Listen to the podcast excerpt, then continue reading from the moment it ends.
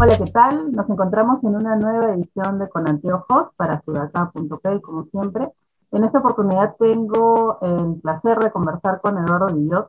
Eh, como todos saben, Eduardo Villot es un cineasta peruano que tuvo hace, bueno, el año 2019 la realización de la película La Pasión de Javier.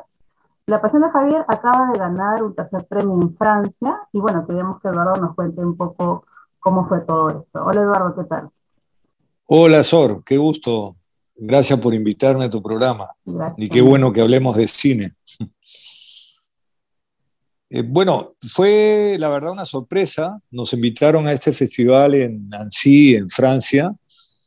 Eh, es un festival que tiene ya 13 años y es la primera vez que, que entregan un premio del público y muy bonito porque, bueno, no, no, no pudieron invitarme porque tú sabes que ahora es, es, complicado el tema de, de poder invitar a, directores en términos por el tema de la, la, pandemia, etcétera, presupuestos también, ¿no?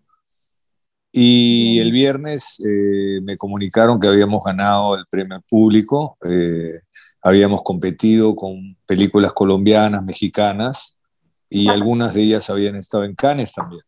Este festival es un festival hispanoamérica, o sea, estamos hablando de toda Latinoamérica, Iberoamérica, ¿verdad? Exacto, había películas españolas también, eh, hispanoamericano. O sea, en Francia les interesa mucho eh, el cine hispano. Eh, creo que es, interesante cómo les interesa culturalmente ver cine latinoamericano, eh, español, ¿no? Y, hay mucho interés y, te contaba, hemos tenido, este es el tercer premio que ganamos y nos llena de orgullo, sobre todo siendo peruano y una película peruana, ¿no? Por supuesto, a todos nos llena de orgullo. De hecho, el 2019, como decía hace un momento, estrenaste la película acá este, en, Perú, ¿no? Yo tuve el, el caso de estar también en la sombra roja. Eh, y cuéntanos qué ha pasado desde ese momento hasta ahorita, ¿no? Con este reciente premio que has, que has recibido. Mira, eh, es bien interesante porque eh, recorrimos varios festivales estuvimos seleccionados en el Festival de Chicago, que ahí nos invitaron y no pudimos ir por el tema de la pandemia que nos agarró, ¿no? Y una gran pena. Yo, yo había estado en ese festival antes, con Caiga quien caiga.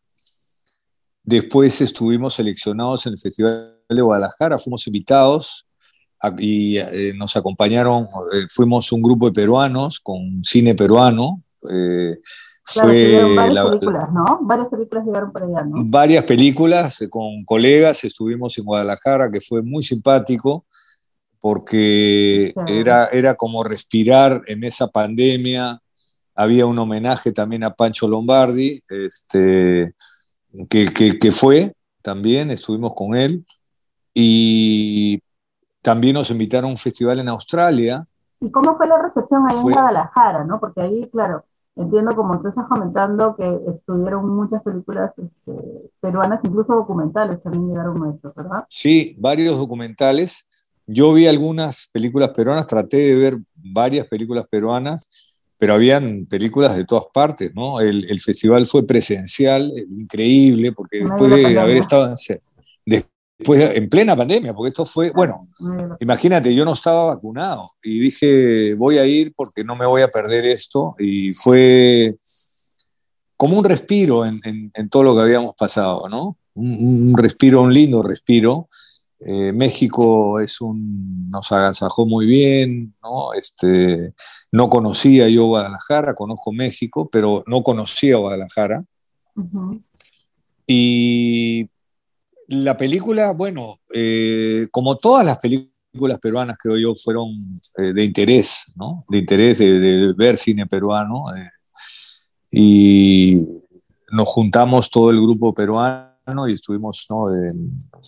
Cenando y, compartiendo, ¿no? Fue, fue, fue, muy bonito, la verdad.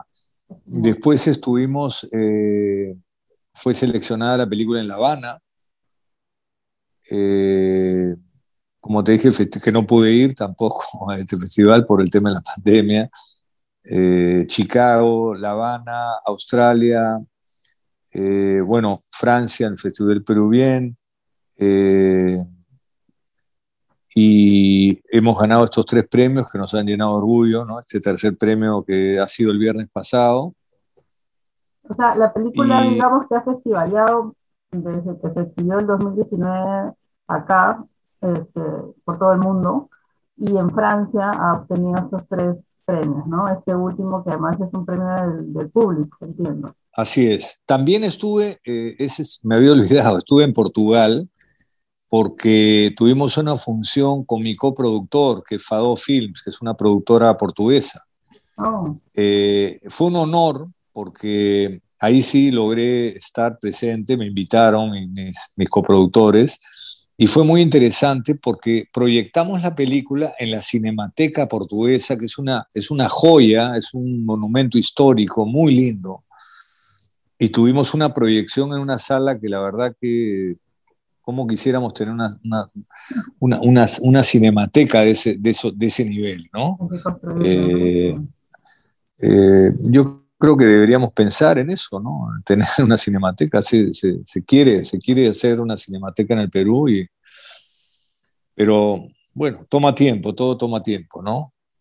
Y, claro, y con todo este recorrido que, te estamos comentando, ¿cómo has percibido el hecho de que los espectadores que son tan diversos e internacionales, eh, cómo recepcionan la historia que tú has elegido para llevar a la pantalla, ¿no? Que es la de Javier Heró. De diversas maneras, mira, en, Francia, cuando yo he estado en la presentación de la película, eh, la gente no conoce, eh, es, interesante porque es, un, es una película basada en, la vida de un poeta, ¿no? Eh, un poeta peruano que no es muy conocido en el mundo, y, la gente se interesa, yo creo que lo busca después, busca su poesía, me han escrito, este eh, ese, ese mundo de, los años 60 también llama mucho la atención y de un Perú que no existe hoy en día, ¿no? Eh, retratar esa época, eh, no solamente al nivel político, sino al nivel del arte en términos de lo que fue la, poesía de Javier, es interesante cómo se recibe, ¿no? Y por otro lado, los ideales de un muchacho en, esos años donde la revolución cubana era una especie de, de, pensar en una, en una utopía quizás, o pensar, eh, ponte México, tuvimos muchísima prensa, mucho interés. la prensa mexicana tuvo mucho interés en la película y tuve muchísimas entrevistas porque yo creo que hay una, una gran similitud entre lo que fue México en esos años y Perú. Ah. En, realidad en América Latina, te diría, Bolivia, bueno, no estaba en Bolivia, eh, pero este, este sueño de la revolución y este, este ideario, este ideal, en donde, donde esta sensibilidad social era muy grande, ¿no? ¿Cómo fue eh, tomado en Cuba? Qué, lástima que no puede ir a La Habana, ¿no? Pero me imagino que ahí también ha tenido una recepción importante. Sí, es más, este, me pidieron la película para pasarla en la televisión y le autorizamos la película, se pasó. Pero es verdad, no he tenido, no he tenido mucho feedback, creo que hay una crítica, eh, pero no he tenido mucha, mucho acercamiento, salvo con las personas del ICAI con que hemos conversado, ¿no? Pero Igual, o sea, ser seleccionado para el Festival de La Habana ya es algo... Es un logro. es, un logro, ¿no? Totalmente. Y justo a lo que estábamos hablando, que estos tres premios de Francia tienen que ver con el público, ¿no? Cuéntanos de los dos anteriores, aparte de este último que acabas de obtener. Bueno, el anterior también fue un, premio público. A mí me parece que el premio público es interesante porque hay una, una composición, eh, no es un jurado oficial, como lo fue el Gran Premio del, Festival Peruvien, ¿no? Eh, que ahí sí fue un jurado francés y premió la película. En el caso del premio público, estás hablando de gente común y corriente que va a ver una película y le pone un puntaje a la película que ha visto, nada más. Es un premio donde no hay tanta discusión, no es, no es tan crítico quizás en términos de, me refiero a una crítica especializada, sino a un sentimiento hacia la película. Y eso creo que tiene mi película, ¿no? Que tiene un interés quizás no tanto de una crítica especializada, un análisis, sino es una película que tú la recibes, te gusta y eso es, ¿no? ¿Qué significa? Pienso. Para ti, además, creo que lo hemos conversado antes, porque bueno, eh, para que sepan un poco, en el año 2019 además pude entrevistar a Eduardo para Sin Encuentro, ¿no? Este, y ahora, bueno, eh, también pude sacar una crítica para la República y ahora pues después de algunos años nos estamos encontrando. Y creo que la pregunta es esta, ¿no? O sea, a raíz de todo este recorrido que ya ha tenido, este, ¿qué, ha sido para ti, emocionalmente hablando como, como directora, además que eres muy feeling, eh, haber llevado la pantalla, ¿no? A este guerrillero, como, como lo comentamos, a este poeta guerrillero. Mira, para mí es la culminación de un proyecto que me tomó muchos años de trabajo, de tocar eh, a un personaje como Javier Heró. O sea, para mí era llegar a, a rodar esta película, ya de por sí era un logro, pero sobre todo cuando tú tocas a alguien que tiene una memoria, que es una persona que existió, eh, lo más importante para mí era respetar a la familia en términos de lo que estaba yo contando. ¿no? Y con eso, cuando Cecilia, que de alguna manera es la, que, la guardiana de la memoria de Javier Heró, me dijo, eh, mi hermano eh, es, es así, fue así, y has hecho un trabajo del cual me siento muy orgullosa.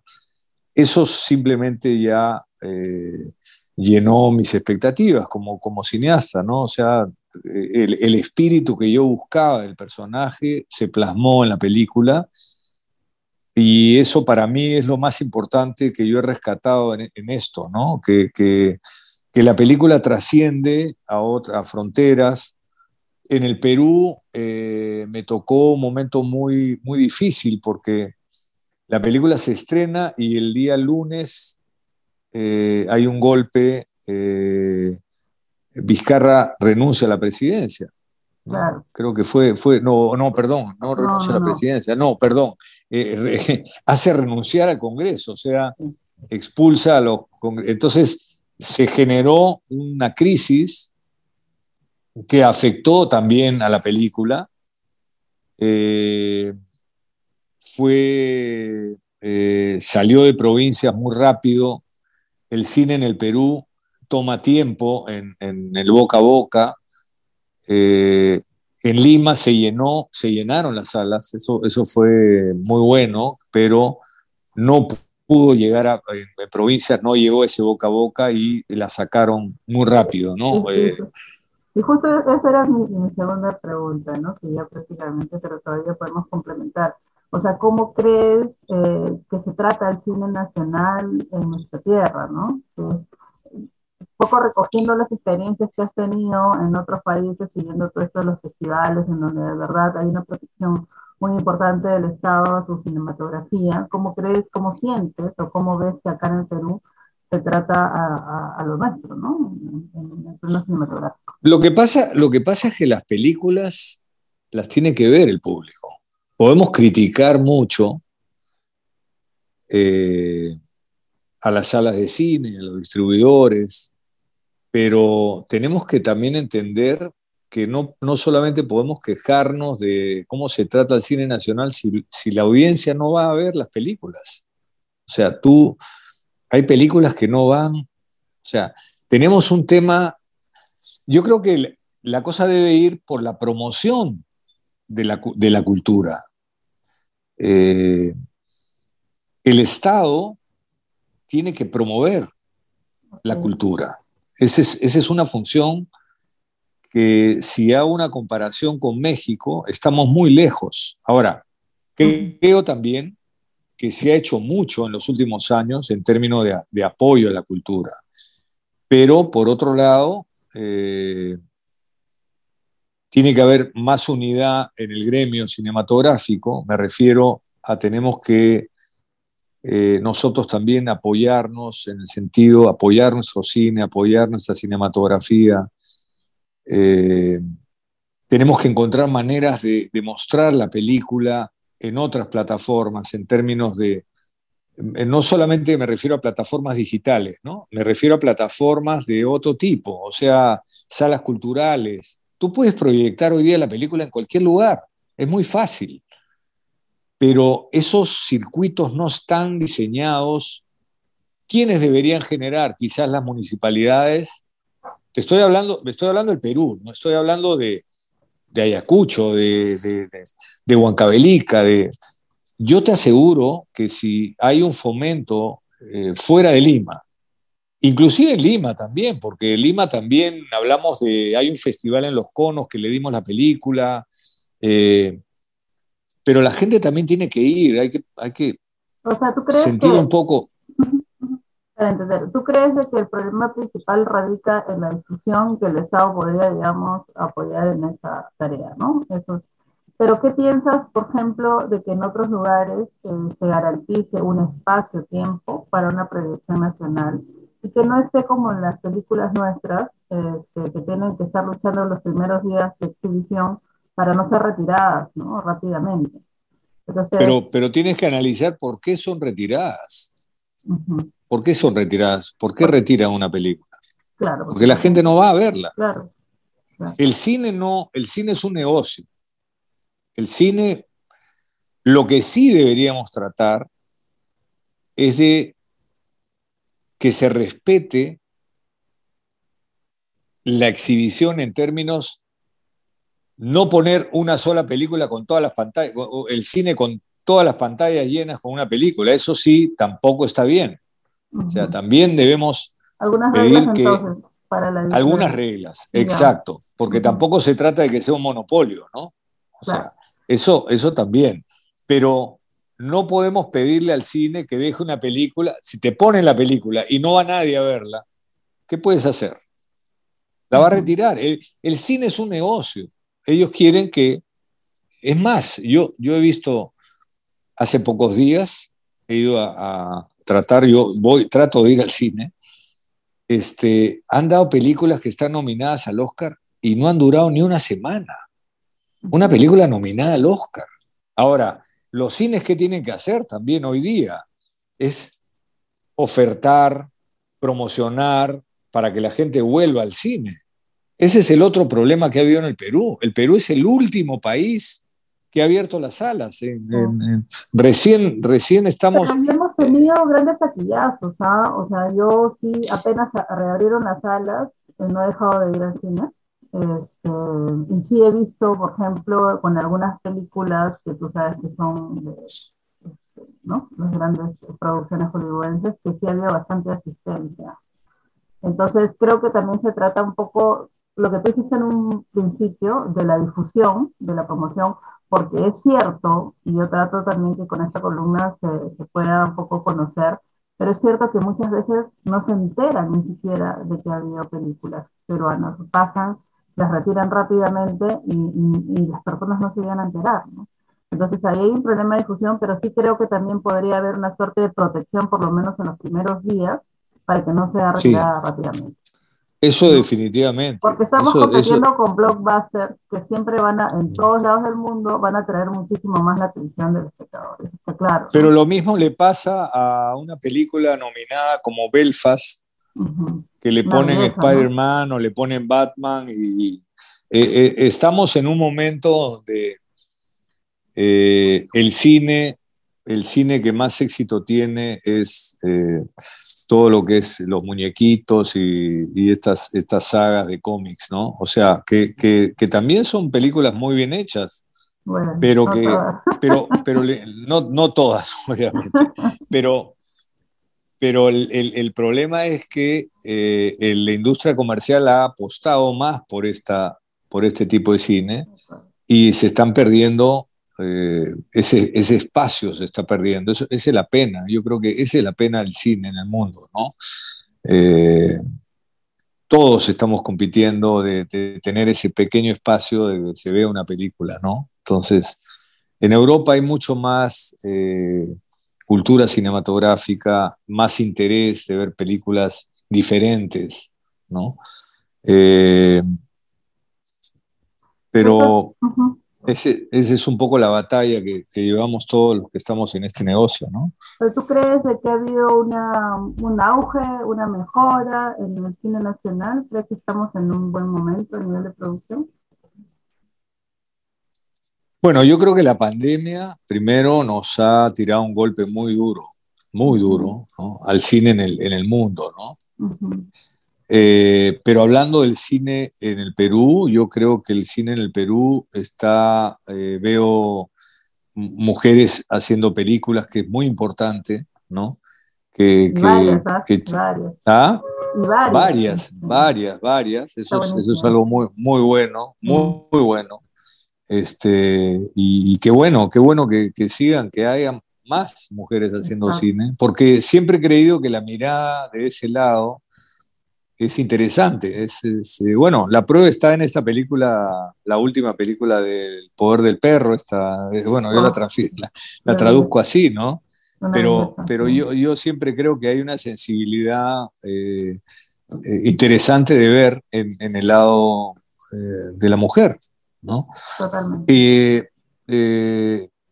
y yo sí creo que estamos en un buen momento. Hay, y van a venir más películas y Ahora, siento que todavía nos falta mucho por hacer en cuanto al Ministerio de Cultura, en, el apoyo al cine, los premios siguen siendo muy bajos, pero bueno, es lo que hay, ¿no? Y con eso tenemos que ver de qué manera, eh, de qué manera podemos seguir produciendo. Sí, de todas maneras yo creo que sí ha habido un cambio en los últimos 10 años y la prueba es justo toda la, la, serie de premios que ha recibido las últimas películas nacionales, ¿no? estamos hablando desde Pacha, Retablo, Ahora la tuya, o sea, Canción sin nombre, Un mundo para Yuri, Manco Capac, y así, ¿no? O sea, antes teníamos dos o tres que contar, ahora de verdad son más, entonces sí, creo que estamos por un camino interesante. sí, yo también lo creo. Cuéntanos, Eduardo, ¿dónde se puede ver ahora, entiendo que está en una plataforma, la película La Pasión de Javier. La Pasión de Javier este, está en Movistar Play, en el Perú. Ahí la pueden ver. Y próximamente va a salir en un canal eh, que cubre totalmente América Latina, eh, no puedo todavía anunciarlo porque es una, es una primicia en el sentido, todavía, no me todavía, no me, todavía no me han confirmado, pero, pero pronto lo van a, van a saber porque van a hacer una campaña y, ah, es un, la verdad es un honor porque es, la primera película peruana que compra.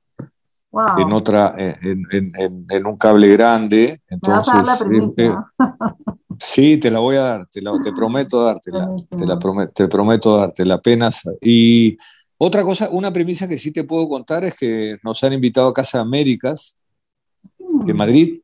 El 30 de mayo vamos a estar en, en, Madrid. Eh, con la pasión de Javier. Que, con la pasión de Javier. Eh, muy, muy orgullosos, ¿no? Porque es un. Es, la verdad, es un, es un lugar este, que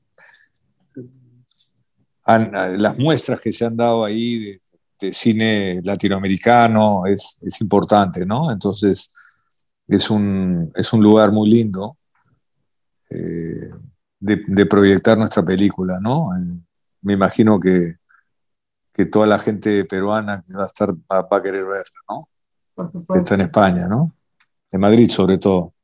Bueno, Eduardo, siempre es un gusto conversar contigo. Estoy muy contenta perdón, por todo lo que le ha pasado a la película desde que se estrenó, de verdad.